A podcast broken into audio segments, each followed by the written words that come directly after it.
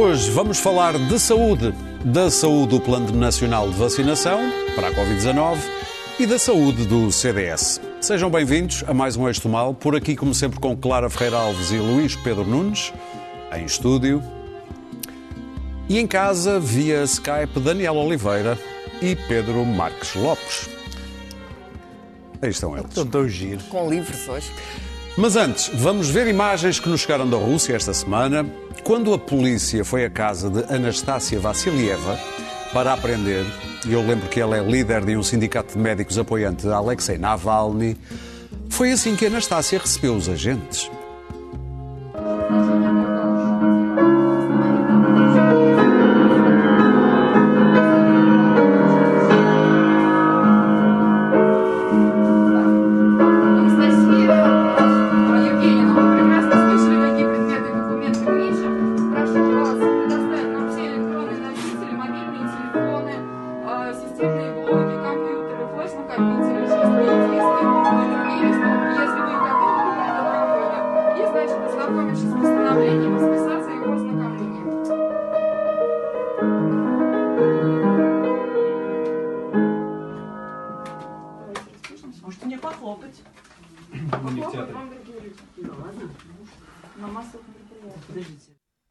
Podem aplaudir, foi o que disse Vassilieva à polícia quando se levantou do piano. Quando for e quando preso, acabou de quando for tocar, preso também quero ser, estar a tocar a Beethoven.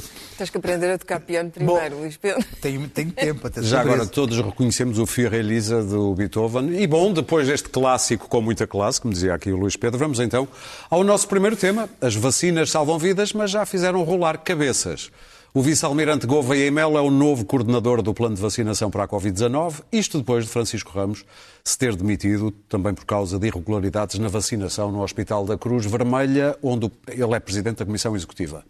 Agora temos um militar à frente da Task Force. Parece que isto agrada ao Presidente da República, mas, Clara, como é que avalias o plano de vacinação e como é que ele está a correr? Portanto, já entraram os alemães e os militares. Podemos ficar descansados. Antigamente de dizia-se venham aí os russos. Está a correr tão bem como o combate à pandemia eh, do ministro António Costa, do primeiro-ministro António Costa e dos seus adjuntos. Ou seja, está a correr tão bem como aquela aplicação que nós fomos instados a seguir piedosamente chamada Stay Away Covid, outro dos grandes êxitos do governo no combate ao, ao corona. Eu vou primeiro falar do vacinador MOR, cuja cabeça rolou, para usar a tua frase, e depois do, do plano ou dos abusos, eh, que é a parte mais substantiva, e depois vou falar eh, da decisão política. O vacinador MOR eh, demitiu-se eh, por causa de uma de irregularidades eh, na Cruz Vermelha. Mas, na verdade, eh, a posição dele era mais do que frágil, porque ele, numa catastrófica entrevista à SIC, nem eh, apresentou qualquer sentido de missão e pose, eh, portanto estava totalmente condescendente, sobretudo com os, com os abusadores, como eh, fez um pronunciamento político violando o dever de neutralidade de alguém a quem cumpria neste momento talvez a mais grave missão, que é a de levar a bom termo um plano de vacinação. Com uma task force, mas ele era em todo o caso a cabeça uh, uh, da task force e a pessoa que respondia pela task force. Portanto, evidentemente que depois de se ter estado tão preocupado, dividir os portugueses entre os eleitores de Ventura e os não eleitores de Ventura, uh, é evidente que ele já estava demitido tacitamente, quer dizer, António Costa não demite ninguém, nem remodela, o que o há de acabar por matar, mas neste caso seria uma posição insustentável daqui para a frente. Qualquer coisa corresse mal, Francisco Ramos seria chamado à pedra não necessariamente de uma forma amável. Portanto, o, o que eu estranhei é que ele, ele era simultaneamente, ou é simultaneamente, era, porque já não é da, da Task Force, mas era simultaneamente o coordenador da Task Force, que eu acho que é uma missão única e que deve ser levada muito a sério, não é um part-time job, e presidente da Comissão Executiva da Cruz Vermelha, ou da Administração da Cruz Vermelha. O que é estranho, atendendo a que ele foi nomeado para a Cruz Vermelha depois de ter sido nomeado para coordenador do plano de vacinação. Não percebo a acumulação destes dois cargos, não percebo como é que se pode aceitar acumular dois cargos ao mesmo tempo neste momento crítico. Uh, e também não percebo que, atendendo às irregularidades terem verificado num dos cargos, ou seja, a Cruz Vermelha, que ele continua à frente da Cruz Vermelha. Exatamente o lugar onde se verificaram as irregularidades. Agora vamos para o plano. O plano, a meu ver, nunca existiu realmente. O plano foi gizado apressadamente eh, por razões políticas, não é? A famosa Task Force, o plano. O plano definiu uh, grupos prioritários aliás, copiados do, dos, outros, dos outros países ocidentais ou das outras potências ocidentais. Portanto, nada de novo aí. Já foram mudados esses planos. O avião está sempre a mudar de rota, não é? Uh, antes de fazer a aterragem de emergência, e, portanto, o, o, plano era um plano que ele mesmo foi sendo adaptado. Primeiro, os idosos uh, que não estavam em lares de mais de, de 70 ou 80 anos, já nem sei porque o plano agora já, já, já passou para trás. Uh, é preciso ir consultar o plano todas as vezes. E, portanto, tudo aquilo uh, não dizia nada sobre as vacinas, sobre a distribuição das vacinas. Eu falei sempre aqui na importância da logística. Muito menos sobre as sobras das vacinas. Já sabia que as vacinas iam ter não só condições de armazenamento complexas, que duravam pouco, como sobras. E, portanto, as sobras foram repartidas a esmo aí pelo país eh, descambando naqueles abusos que são. Uh, uh, venham dizer, ah, mas uh, são abusos normais em toda a parte. Mas aqui foram muitos seguidamente. E foram, sobretudo, de pessoas ligadas ao Estado, ou seja, de pessoas ligadas ao aparelho de Estado e à administração pública, ou seja, servos da causa pública. E foram eles os que prevaricaram mais.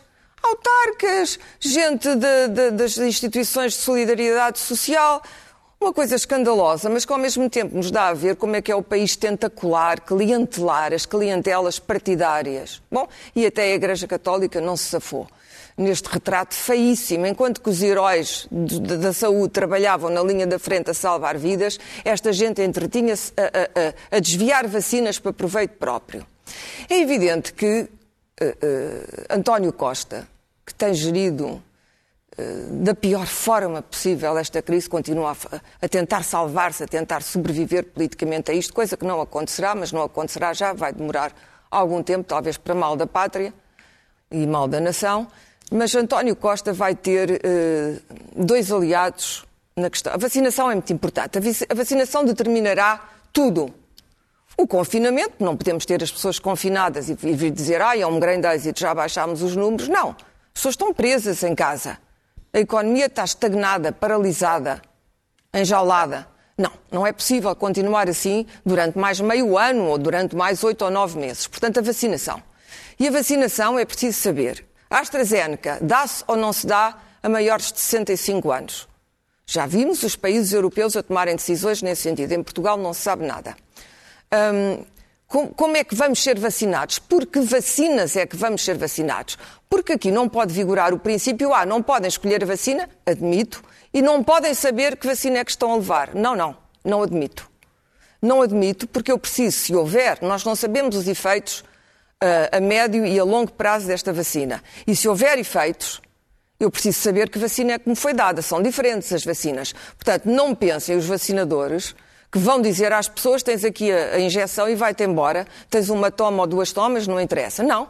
Eu quero saber que vacina é que vou levar. Posso não poder escolher, mas posso escolher não a levar. E por último, os aliados de Costa, e depois sobre a crise política que isto vai, evidentemente, que vai cair no regaço de Costa, certamente teremos um programa. Eu acho que Costa, de facto, não vai sobreviver a isto, mas tem dois aliados. Tem, em primeiro lugar, a esquerda, visto que a vacinação é um monopólio do Estado, a esquerda não vai admitir, sobretudo a extrema-esquerda, não vai admitir que isto possa correr mal nas mãos do Estado.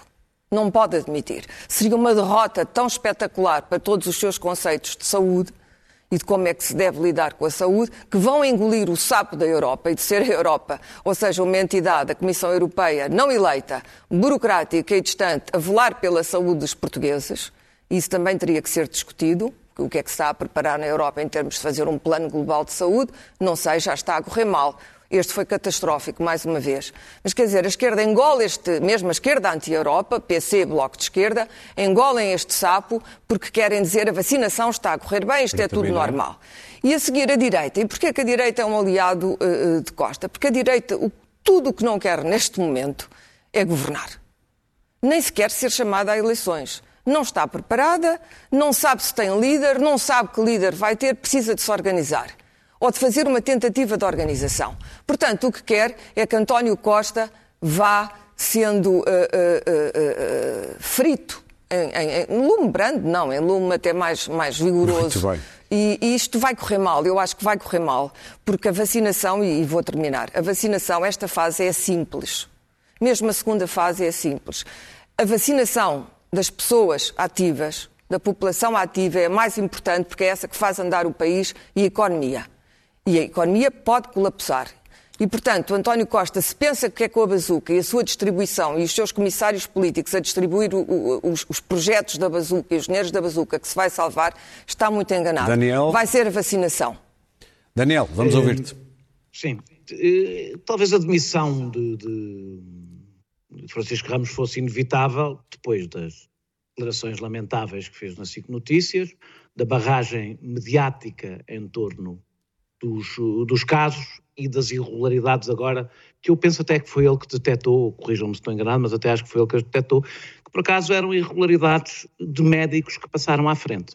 O que talvez contraria um bocadinho a ideia do político malandro e do herói, de haver grupos de malandros e grupos de heróis, a coisa é um bocadinho mais complicada, sobretudo num país eh, onde a cultura do favor é transversal e quem sabe, toda a gente sabe, que isso inclui os hospitais, inclui os lares, inclui uma realidade que é transversal, mas fica sempre, é sempre mais fácil eh, dizer que há ali um grupo que resolve, fica todo, com todos os nossos defeitos e nós somos todos puros e excelentes. Aliás, qualquer análise sobre o que é que aconteceu em relação a estes casos desmente essa ideia, começando por esta que levou, que foi a gota d'água que levou à admissão do próprio, eh, do próprio eh, coordenador da Task Force. Eh, eu espero que o novo seja, tenha sido escolhido pela competência, acredito que sim. Espero que não seja nenhum fetiche sobre a competência dos militares, que acho que, aliás, Tancos nos esclareceu que também não há grupos, nenhum grupo que tenha essa, essa, essa exclusividade, essa, essa aura de competência por si só. há uma coisa que eu tenho a certeza e provavelmente foi isso que definiu a escolha eh, de um militar. É que o um militar não será alvo da oposição, não tem interesse político e, portanto, provavelmente deixará de haver escândalos eh, mediáticos na Task Force. Eh, eu gostava de dar, apesar de tudo, um pouco de, de, perspectiva para mim em relação aos casos. É simples, é bastante simples. Aplica-se a lei, a lei existe, Existe o Código Penal, existem instrumentos para aplicar a lei, são questões eh, criminais eh, que assim devem ser resolvidas. Eh, mas gostava de pôr um pouco de perspectiva sobre o processo de vacinação. Eu vejo todos os dias o site que, que agrega mais informação, sobretudo sobre saúde, mas sobre muitas outras coisas. Portugal está, estava hoje de manhã, pode ter mudado, entretanto, em 11 lugar na União Europeia em taxa de vacinação por 100 habitantes acumulada. Estava acima da média europeia, um bom bocado até, e acima da Alemanha. Estava em 21 lugar no mundo eh, num cenário péssimo que é a União Europeia e tendo um cuidado que espero que não tenhamos que agradecer porque isso significa que correu mal aos outros, que é nós estamos a guardar a segunda toma para os que já tomaram a primeira. Há países que já estão a gastar, eh, eh, eh acreditando que haverá um cumprimento de entregas das vacinas que pode não haver. Nós estamos a guardar, e do meu ponto de vista bem, é arriscado, porque evidentemente também atrasa um pouco, Estamos a guardar a segunda toma para quem já tomou a primeira. Estamos a reservar a segunda toma para quem já tomou a primeira. Os casos, em relação aos casos, para já eu acho que é importante distinguir o que é que é eh, gestão de sobras e o que é que é fraude. Eh, o caso do INEM, por exemplo, que tem a ver com, basicamente, a não tem só a ver com isso, mas tem a ver com, também com a sexta vacina, que pode sobrar ou não da quinta vacina. Eh, escolher as pessoas da pastelaria não é evidentemente a melhor ideia, eh, sobretudo porque havia bombeiros ao lado, mas não é uma fraude. E se saímos aqui da nossa bolha, em que passamos o tempo todo a dizer que só acontecem coisas neste país, e acompanharmos o que aconteceu pelo mundo fora, há imensos casos destes, bastante mais caricatos do que este, que têm a ver com uma ideia. Não se desperdiça uma vacina não se atira para o lixo uma única vacina, como disse uma médica norte-americana, mais vale dar a qualquer um do que não dar. E, e, e, portanto, aliás, para mim o caso mais grave não deu polémica nenhuma. É de longe o caso mais grave até agora, que é o do Hospital de Penafiel, onde se perderam 600 vacinas. Não deu grande debate, porque como ninguém as levou, pronto, está tudo bem. foram para o lixo. Mas está tudo bem porque não dá grande polémica. Agora a fraude. Contra a fraude, eh, que pode ser, não vou dizer que é, porque terá que ser julgado, o caso da Segurança Social de Setúbal, o caso da, da Santa Casa de, de, de, Montijo, o caso do Hospital de Famalicão, eh, de alguns padres, etc. Ele mostra-se um país real que não é só o país da política. Não é só o país da política. E também não é só português. Há agora eh, deputados britânicos, atores e políticos polacos, autarcas eh, austríacos, funcionários públicos, espanhóis, dois milionários no Canadá que se meteram numa fila de indígenas. Há casos em todo o mundo e está a ser notícia em todo o mundo porque, porque, porque faz parte da realidade. Eh, a minha, devo dizer que a minha preocupação, e portanto, a, a minha preocupação é é que eu tenho um pouco receio que o clima das redes sociais e dos ciclos noticiosos de 24 horas nos façam perder um pouco a perspectiva da realidade. Os casos são graves. A vacinação, olhando para os números em Portugal, não está correr mal. E tornou-se uma heresia dizer uma coisa que os números confirmam, que os números demonstram. E, e, e o risco desta voragem que nós temos, desta voragem suicida que nós temos, é que um dia destes não há uma única pessoa credível e competente que aceite atirar-se para uh, o churrasco mediático em que se tornou qualquer cargo público, qualquer cargo público no momento de pandemia. É um milagre que a Diretora-Geral de Saúde não tenha sido demitida, que a Ministra não tenha sido demitida, que não tenha sido demitido toda a gente e que não. Se ouvíssemos as pessoas, ninguém tinha sobrado um mês que fosse nos últimos quatro meses nos cargos e estávamos bem tramados. Portanto, eu acho que, é, é, é eu, eu eh, acho que tem que ser absolutamente eh, implacável com as fraudes, uma questão de exemplo, tem que ser implacável com as fraudes, mas temos que ganhar um bocadinho de sentido das proporções para perceber o que é que está realmente a correr bem, o que é que está realmente a correr mal e tomar e fazermos as coisas certas e não vivermos eh, obcecados com de escândalo em escândalo. Luís Pedro? Eu, acho, eu acho incrível é que, é que este governo, que é dos mais incompetentes dos últimos tempos, não se consegue demitir a seu ministro com essa facilidade. Basta ver o caso do Cabrita. Eu hoje li o Cisa Vieira a mentir descaradamente no New York Times em relação ao Natal e aos portugueses, aos malvados dos portugueses que tinham viajado no Natal, quando é proibido uh, viajar no Natal. Uma mentira. E, e, mas Portanto, no governo faz, tudo se faz. Não terá uh, sido tudo, lost in translation? Não, não foi. Uh, está lá, é citado entre comas. Não, é, aliás, é título. Uh, é título, Os portugueses sim, atravessaram o país de um lado para o outro o E, portanto, tudo se faz neste governo e nada acontece. Este, este, este diretor da Task Force, coordenador da Task Force, teve que pisar mesmo ali a linha e, e foi mesmo... E depois foi uma coisa do, do, do, do hospital que ele foi convidado depois de ser coordenador da Task Force é que aparentemente o terá levado a admitir.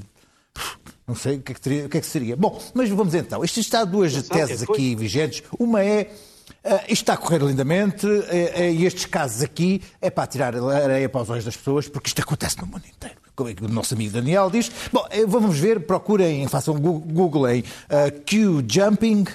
Ah, e sim, aparece o caso do, do Alasca, agora sim, aparece um caso, um, caso, um caso da Inglaterra que, o Guardian hoje deteta e que é, um, que é uma escandaleira. Há o caso em Espanha que o general se demitiu. Há, um, há uns casos, quer dizer, há uns casos esporádicos no, no, no, no, se calhar no ninguém mundo. está a fazer isso. Uh, agora, nós temos aqui uma, uma coisa sistemática que mostra que uh, não houve a suficiente censura, quer dizer, estavam a contar com censura social, mas não a, a censura social não, não, serviu aparentemente para nada, porque, como o próprio Almirante disse, as regras não eram apertadas, disse o Almirante ontem quando, quando passou pela rua e, e, falou para, para, a comunicação social. Mas deixa-me então... Mas ele já lá estava como número dois. Sim, mas ele estava como homem da logística, não estava como homem Sim. das regras, nem como homem para, para, para, para moralizar os, os, as pessoas tinham falta de moral nas, naqueles 500 mil votos. Mas deixa-me então. 400 mil pessoas uh, terão sido vacinadas e estamos a meio da tabela. Muito bem, mas também somos só 10 milhões, uh, comparativamente com países que têm, enfim, uh, 300 milhões ou, ou, ou, por aí. Mas estes casos são o suficiente para tentar perceber que, mesmo com censura social, os casos continuaram a aparecer. Eu vi hoje, vi, estava agora a ver, toda a administração do Hospital da Luz se, se, se vacinou, uh, todos os funcionários, e a, e a Presidente do Conselho de Administração disse, não, não, não, mas nós somos, nós somos uh, uh, da linha, da, frente, da frente. nós somos, nós, nós- somos essenciais, como, como Presidente do Conselho de Administração, obviamente tinha que ser vacinado. Portanto, não há censura social que faça com que estas pessoas achem que estão a cometer uma, um roubo e, e, e a tirar uma vacina de uma pessoa que pode vir a necessitar dela para viver. Quer dizer, e há aqui qualquer coisa na mensagem que falhou redondamente sobre o, o correr mal, e está a correr mal planetariamente. 16% da população, que são os países ricos, têm pré-compradas 60% das vacinas. No Canadá, um canadiano já tem pré-compradas 8 vacinas. Quer dizer, isto é absurdo. Ah, Os, os- os países pro- pobres terão vacinas em 2024.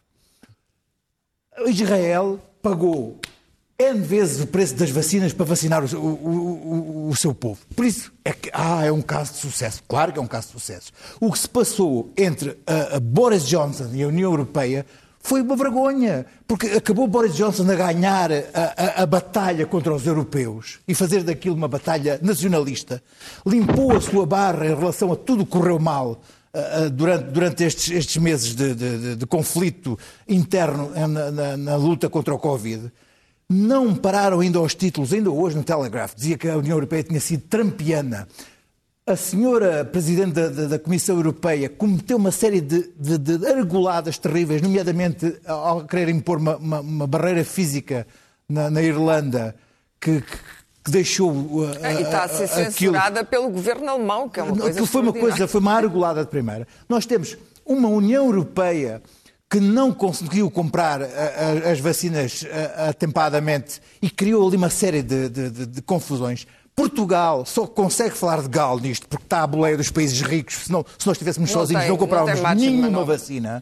E António Costa devia ter percebido já que, que veio à Terra, Deus Nosso Senhor, quando o colocou aqui na Terra, foi com um único propósito, foi vacinar os portugueses em 2021. Não foi para mais nada. Não foi para reverter as medidas da Troika, não foi para dar 35 horas aos funcionários públicos, não foi para distribuir a bazuca europeia, não foi para começar as frases a dizer vamos lá a ver, que é o que ele faz. Não, foi para vacinar os portugueses. E devia estar concentrado na missão que Deus Nosso Senhor lhe deu, que é vacinar os portugueses. Não é mais nada. Vacina os portugueses todos neste ano e depois morre politicamente. Mas é uma missão extraordinária e devia estar concentrado nisso. Não, e Mas morria não. bem, ao menos. Morria bem. Mas, mas sim, mas é esta a missão que ele tem neste momento. Porque quando os portugueses estiverem vacinados, libertam-se e depois vão odiá-lo durante Muito uns anos bem. e depois lá para 2030 regeneram. Mas esta é a missão que terminar. ele tem que fazer. E para isso tem que ser bem feita. Pedro. Não pode. não, ah, ah, Deixa-me deixa, deixa só terminar. A mensagem tem que passar e, e- e se for para isso criada uma lei, não tem nada. As vacinas vão se tornar o bem mais essencial da humanidade. Roubar uma vacina a, um- a uma pessoa que necessita é ah, a cometer um crime mesmo de, de- de vida.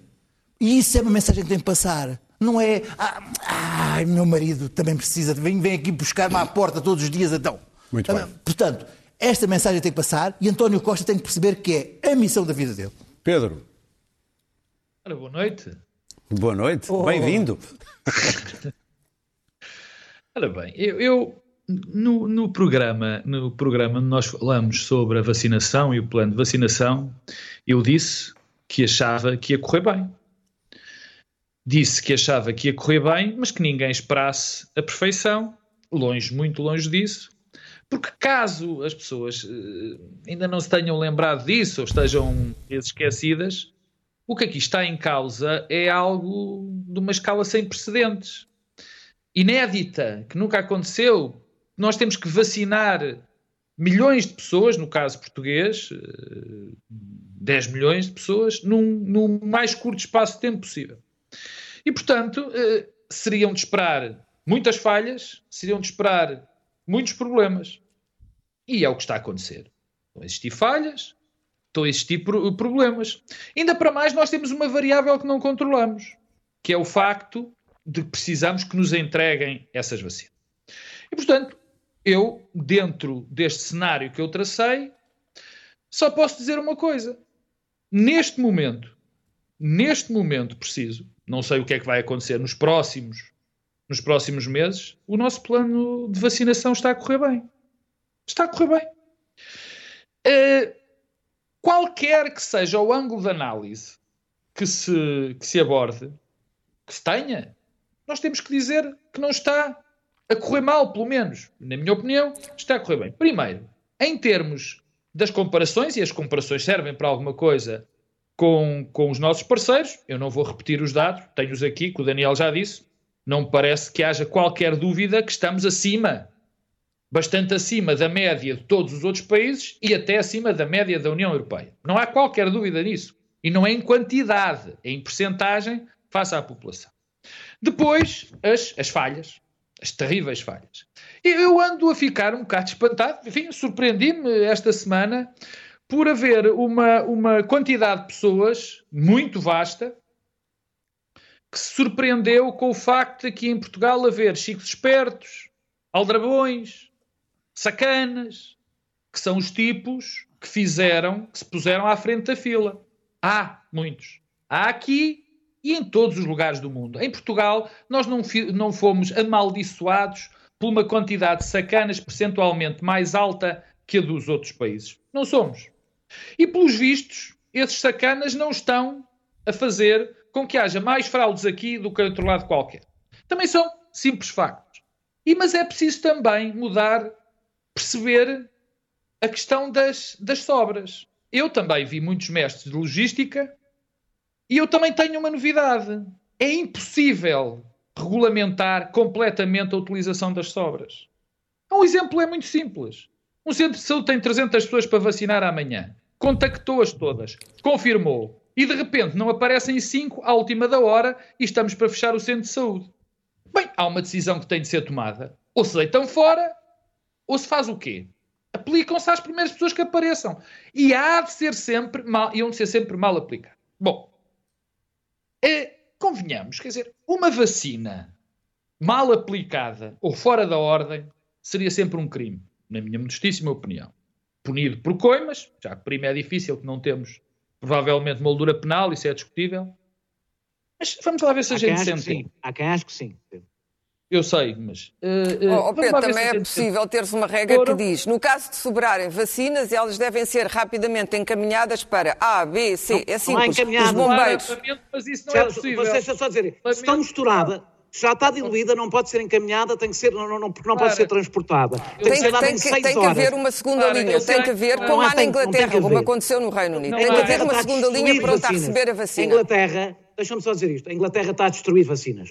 Tens médicos a denunciar que por causa dessas regras apertadas estão a mandar vacinas para o lixo. Tens médicos, posso-te mandar se quiseres, denúncias de médicos ingleses a dizer que estamos a cometer um crime, que estamos a Eu destruir tenho, vacinas. Pedro. eu tenho uma pequena Desculpa, Pedro, novidade. desculpa. É impossível, é impossível prever completamente a questão das sobras. É, lamento, é impossível. Não vale a pena. Portanto, mas enfim, entre as falhas e essas sobras, há o que constam, assim, as pessoas mais, os números mais avassaladores, parece que foram 340 vacinas. É pelo menos o que, o que parece que está a acontecer.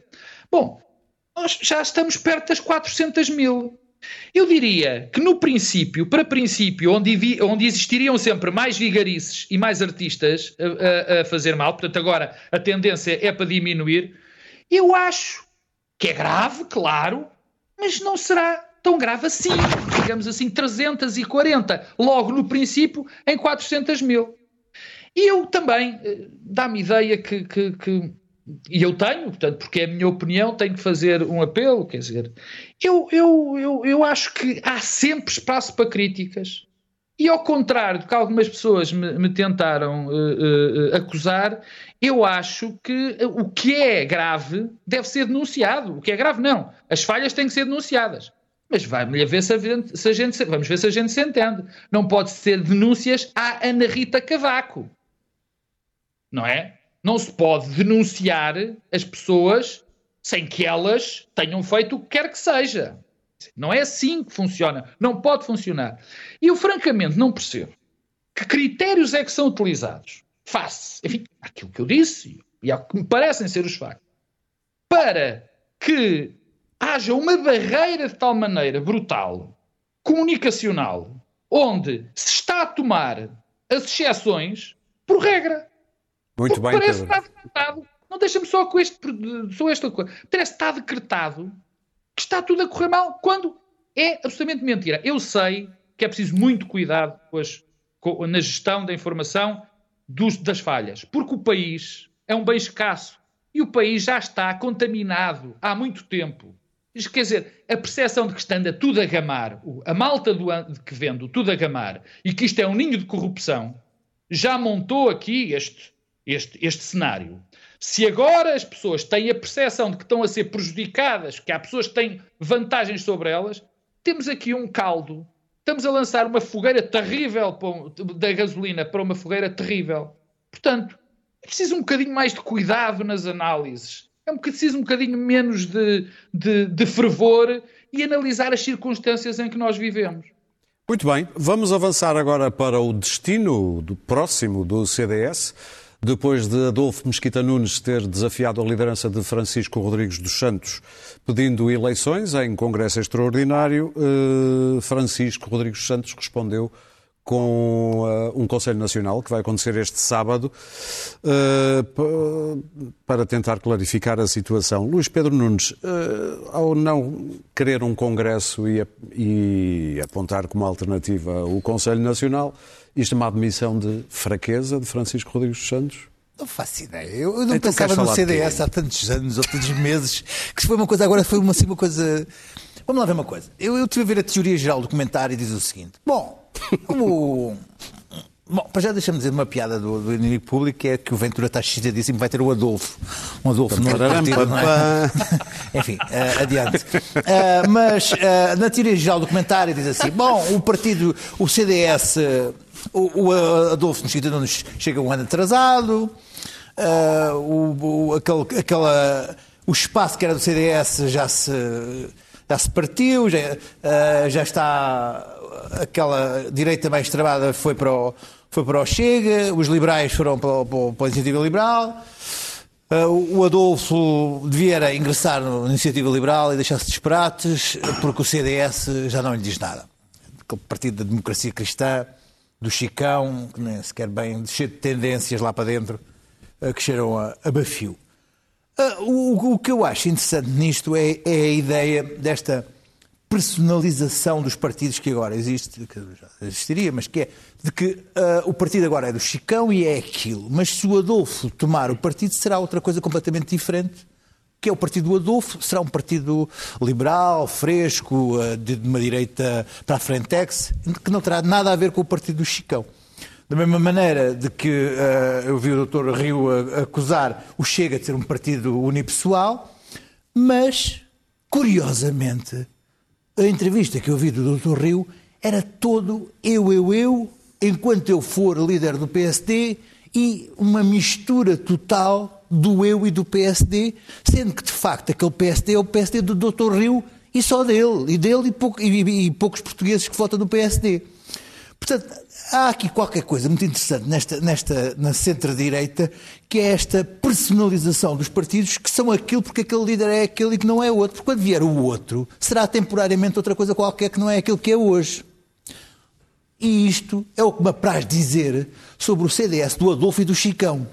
Sendo que, como os meus colegas agora vão dizer com um ar eh, muito mais sério que eu, o CDS está quilhado. Pedro, vais dizer que o CDS está quilhado com um ar muito sério? Eu?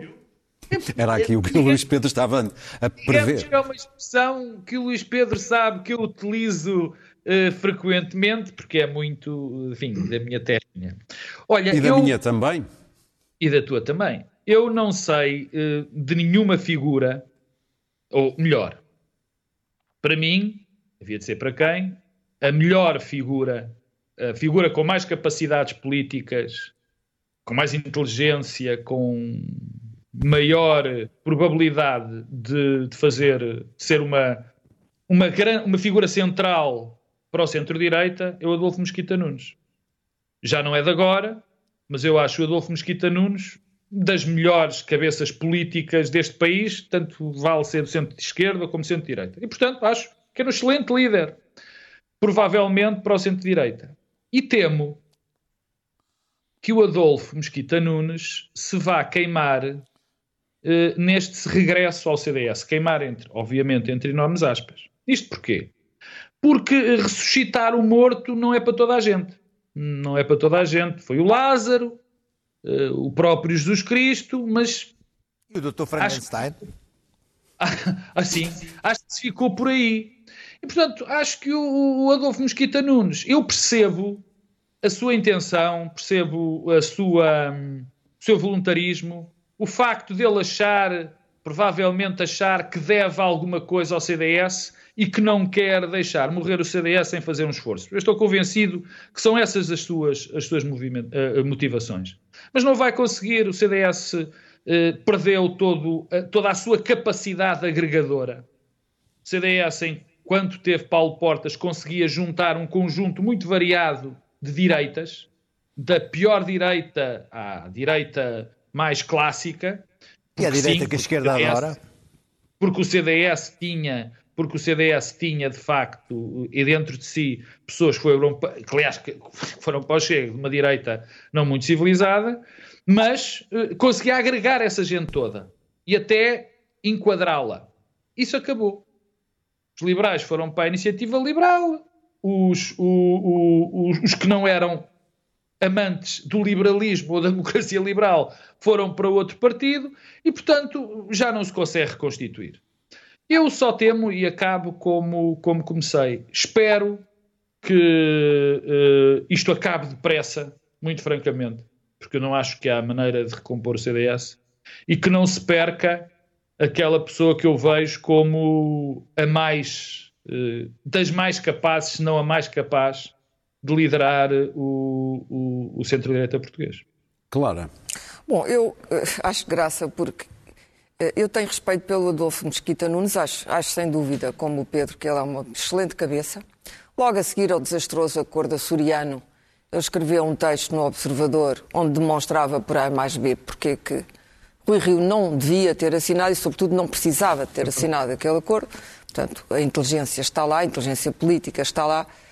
Hum, quer dizer, toda a gente gaba muito o Adolfo Mesquita Nunes, mas depois está condenado ao, ao fracasso. Aquilo não há nada. Pô, eu não sei se está. Em política, toda a gente está condenada ao fracasso até vencer, que eu saiba.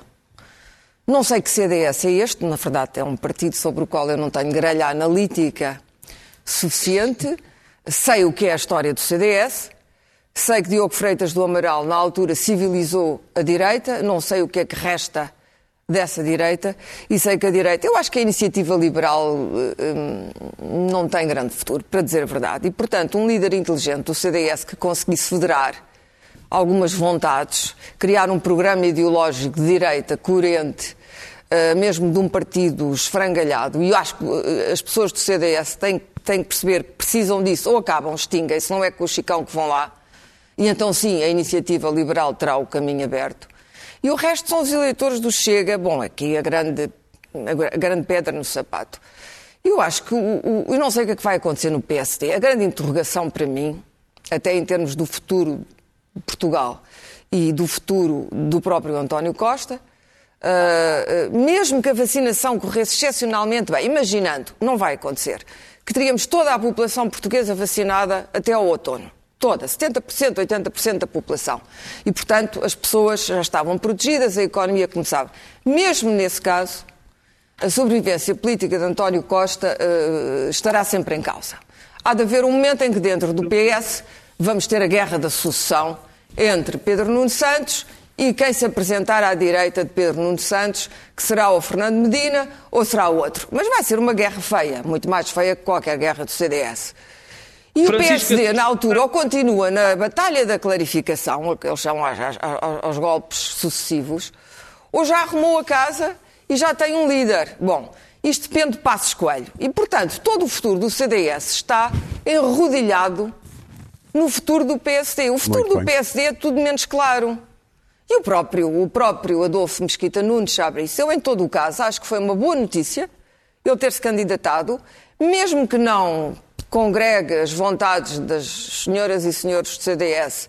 Foi uma atitude corajosa, da qual ele não precisava, tem um bom emprego, tem, tem mais que fazer na vida e, portanto, eu acho que ele é um daqueles raros políticos portugueses que genuinamente concorreu, não porque queira alguma coisa da política, mas porque ele acha que a política, ele pode dar qualquer coisa à política. Não perguntes o que é que o teu país pode fazer por ti, pergunta o que é que tu podes fazer pelo teu país. E como estes políticos são cada vez mais raros, Uh, uh, ou, ou, então estão há tanto tempo no poder, que é o caso de António Costa. António Costa é um político capaz, mas está há tanto tempo Sim. no poder. António Costa já foi tudo, comentador ainda por cima.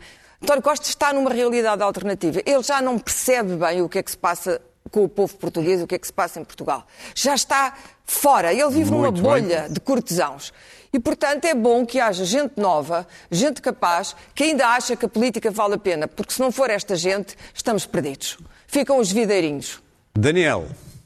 Se, se o Conselho Nacional do PSD mantiver Francisco Rodrigues Santos, o que podemos CDS. concluir... É. Do CDS, peço desculpa. Eh, eh, mantiver Francisco Rodrigues Santos, quer dizer que a TRIP, que começou há um ano, ainda não passou aquela alucinação que eles tiveram no Congresso há um ano ainda não, ainda não passou. Se podemos mesmo falar de uma, de uma, de uma morte induzida, eh, porque ninguém, nem sequer os apoiantes de Francisco Rodrigues dos Santos, suspeito que nem sequer Francisco Rodrigues dos Santos acredita que o CDS sobreviverá a Francisco Rodrigues dos Santos. Mas quem julga que o problema é apenas o carisma do líder, eu acho que está enganado, porque, por exemplo, Nuno Melo, que seria, tem evidentemente mais carisma, mas a solução que tem é imitar o Chega e não precisa aqui de repetir aquilo que já dissemos 20 vezes sobre a cópia e o original. Mesmo Paulo Portas, que já houve um momento, se bem se lembram, que radicalizou o CDS, o rendimento social de inserção, o crime, a imigração, eram os temas, mas não, se, não o fez para imitar ninguém. Fê-lo num momento de grande hegemonia do PSD para se distinguir do PSD. Uh, eh, o eleitorado mais radicalizado da direita está perdido para o CDS no meu ponto de vista, irremediavelmente perdido para o CDS. O que sobra é ganhar voto do PSD enquanto Rio, Rui Rio estiver na liderança, e nós não fazemos ideia se estará ou não estará nas próximas legislativas, e não vale a pena fazer grandes futurologias porque não fazemos ideia, depende de imensos fatores, e recuperar o voto partido, que não é assim tão pouco, sobretudo quando olhamos para as sondagens, para a iniciativa liberal. E, o objetivo é ter um grande resultado. Não o objetivo do CDS neste momento é sobreviver, passar pela estreitíssima nesga que ainda tem, para poder participar na reorganização da direita que vai inevitavelmente acontecer.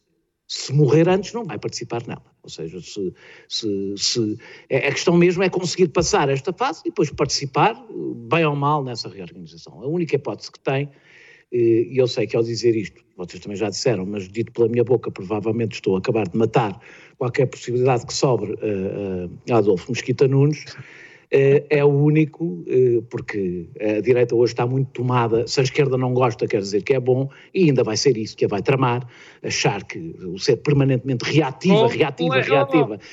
Oh, quer dizer, quanto estratégia? Dizias a coisa certa. Há imenso tempo que não dizias a coisa tão. Quer dizer, portanto, quer dizer escrevam isto. O facto de eu eh, dizer que alguém é bom líder para o CDS não me torna imediatamente mau, porque senão eu começo a dizer os maus e a defendê-los, e assim uh, uh, uh, tomarão, farão as neiras. Um, é, por, porquê? Porque Adolfo Mesquita Nunes é o único que tem com condições, porque tem, tem essa Aura tem essa credibilidade de apanhar algum eleitorado do PSD que esteja descontente e que não, não está radicalizado, mas não gosta da liderança do, do, do Rui Rio, que pode muito facilmente secar completamente a iniciativa liberal, por uma razão. Eh, eh, do meu ponto de vista, Adolfo Mosquita Nunes não tem posições muito diferentes da iniciativa liberal, por isso é que eu, apesar de o achar bom, discordo dele em, em grande parte dos assuntos. Mas, em comparação com Coutinho de Figueiredo está a léguas. Está a léguas no currículo, está a léguas na experiência, na qualidade política, na capacidade argumentativa. Eh, portanto, ou seja, consegue fazer o que faz Coutinho de Figueiredo é muito melhor. Eh, eh, e depois, ele tem condições para, um, para aquele que vai ser no primeiro teste do CDS. E o primeiro teste do CDS são as autárquicas, já fez, e bem, do meu ponto de vista, uma aliança com o PSD, para ver se o PSD não lhe rouba muitos autárquicas já, eh, eh, eh, mas o, o, património que o CDS tem é o segundo lugar em Lisboa, que foi dado pela Solução Crista. E esse segundo lugar em Lisboa, Adolfo Mosquita Nunes poderia facilmente ser um candidato da direita, sobretudo sabendo que a esquerda vai estar separada em Lisboa e, e, e, e que não se ganha Lisboa com, eleitora, com candidatos que a esquerda odeia porque a esquerda é maioritária em Lisboa há muito, Muito muito, bem. tempo. E, portanto, eh, Adolfo Mosquita Nunes é, extraordinariamente, apesar de eu achar que ele está no, eu não acho que Adolfo Mosquita Nunes sequer seja de centro-direita, eh, é de direita, da direita liberal, eh, mas é um candidato que a esquerda não detesta. E porquê é que isto me entrega- te- interessa tudo? Só por uma simples razão. Eu gostava de poder discutir com a direita sem ter que voltar aos debates que supostamente ficámos ficaram encerrados no século XIX. Era uma coisa que me apetecia. Muito bem. Vamos avançar para as notas finais. Um minutinho e meio para cada um deve chegar. Luís Pedro, queres fal- falar do GOP, Partido Republicano Sim, Norte-Americano? estamos a falar de partidos eh, uninominais. O caso do Partido Republicano é interessante, porque já tínhamos despedido de Trump, ah, mas não, aí está ele. Ah, o Partido Trump, ah, o Partido Republicano, ah, afinal, ah, está a regressar aos braços de Trump. Tem sido uma coisa arrepiante de ver, porque após o, o episódio da tomada do Capitólio, após a saída de Trump sem Twitter para se conseguir manifestar publicamente, o que tem acontecido ao longo destes últimos dias tem sido o regresso do Partido Republicano de Trump e, pior ainda, o abraçar das teorias conspiradoras completamente alucinadas do QAnon e de uma ah, congressista, a senhora Green, que é uma, uma conspiradora do que foi eleita e que ahm, nega a, a- veracidade dos massacres nas escolas secundárias norte-americanas e está no Comitê da Educação, que é um sítio ótimo para ela estar. e o Partido Republicano está, neste momento, a abraçar estas teorias com medo de Trump e dos eleitores de Trump, o que é um- uma, uma viragem completamente inesperada na história contemporânea, quero eu dizer. Muito bem. E, e vamos ver como é que isto vai, vai, vai, Daniel. vai- vai acabar. Qual é a tua nota? A minha nota é sobre o recomeço das aulas, para falar de uma coisa específica, vou voltar à, à- à vaca fria, desculpa, eu não, não largo este tema, as aulas vão recome- recome- recomeçar, como eu recordo, eu defendi os alunos com necessidades educativas especiais que recebem a ação social escolar, que estão eh, eh, eh, sinalizados pela- pela, eh, como, eh, como crianças de risco e que demonstrem não ter, não ter condições, não ter não, não- o ensino à distância não resultar, pelo menos até aos 12 anos, fossem, fossem, consigam ir às aulas. Eh, há um conjunto de académicos da Universidade Nova, eh, não são todos da Universidade Nova, de Economia, da Faculdade de Economia da Universidade Nova, eh, entre eles está a Susana Peralta, mas eu não vou aqui dizer os nomes todos, não gasto o meu tempo, que fizeram um levantamento eh, estatístico, basicamente, que sustenta que é imperioso que estas crianças voltem para a escola. Eh, Eu não tenho tempo aqui para falar das condições materiais e alimentares eh, que são descritas em que uma parte razoável destas crianças vive. Eh, ah, Também é, também é tratado a questão do- dos efeitos da desigualdade na aprendizagem, antes ainda da pandemia, eh, os alunos mais pobres que recebem a ação social escolar e as mães que não têm, e que têm mães que não têm informação do ensino superior, têm uma probabilidade muitíssimo maior de ter negativas, por exemplo, a matemática, e, ter, e muitíssimo menor de ter a nota mais alta, mas são diferenças abissais. Eh, E isto era antes do confinamento, imaginem no confinamento. E vão buscar estudos do Reino Unido, em que nos dizem que um terço das escolas, eh, um terço das escolas têm professores que não têm competências tecnológicas e pedagógicas para o ensino à distância. Não vejo razões para em Portugal ser melhor do que isto. E que o confinamento, no confinamento, os alunos da primária, no Reino Unido, afastaram-se dois meses, ou seja, eh, eh, eh, eh, atrasaram-se dois meses da aprendizagem. Os miúdos com mais, eh, eh, eh, mais desfavorecidos atrasaram-se sete meses na aprendizagem. Muito bem, Daniel. a um recuo de 10 anos em relação ao que o Reino Unido tinha conseguido no combate à desigualdade nas escolas. É imperioso que, e é possível, que pelo menos estas crianças com menos de 12 anos, com as características que eu disse, possam voltar às aulas de forma organizada e sem pôr em causa o confinamento. Estamos a destruir a vida destas crianças, o futuro Pedro. destas crianças.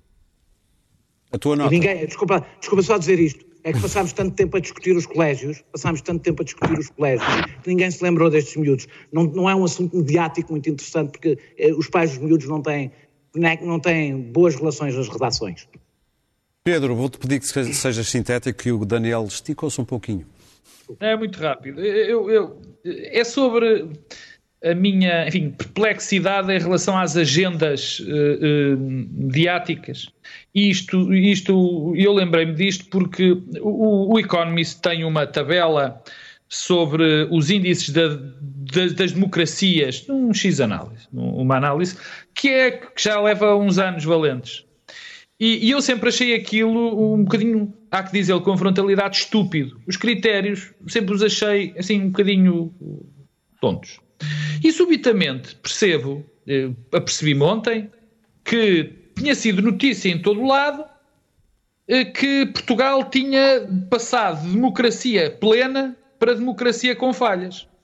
E isto fez manchetes, fez notícias de, de, de noticiário, notícias em televisão, onde vinha que, bom, tinha sido por causa do confinamento, que eu acho normal, portanto, é um dado objetivo, por causa da, do, da escolha do Presidente do Tribunal de Contas e, e da baixa da, de, do número de debates na Assembleia da República.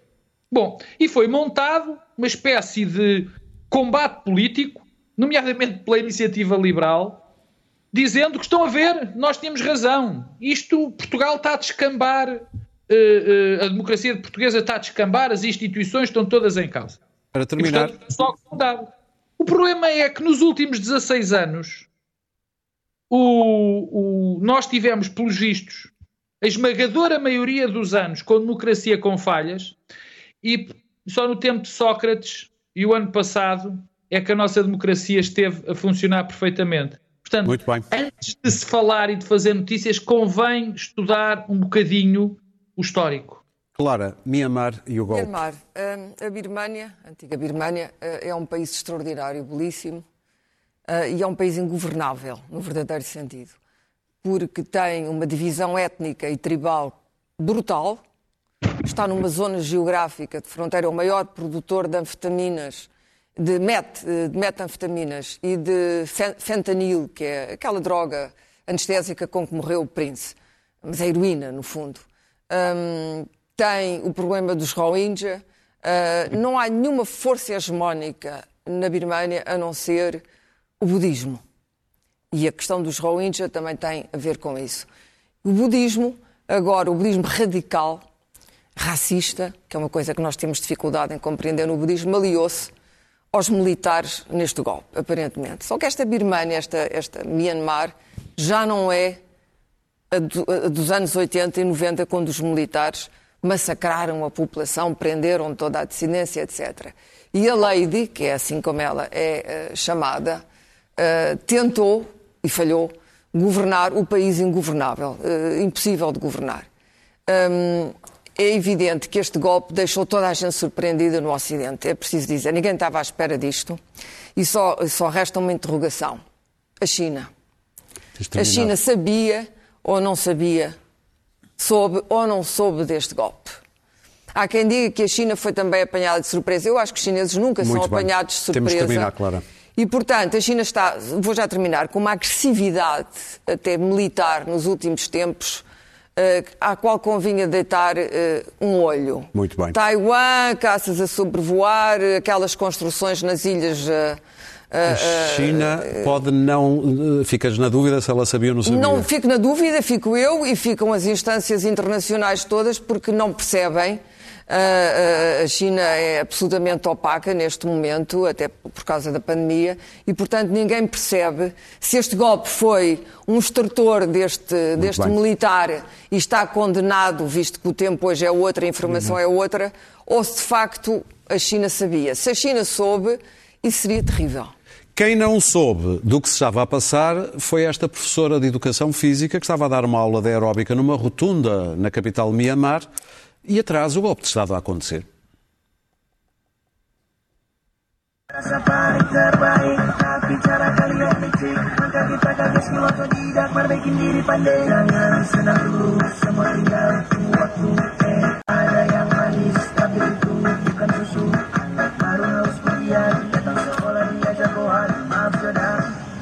Sorry, abang bang jago.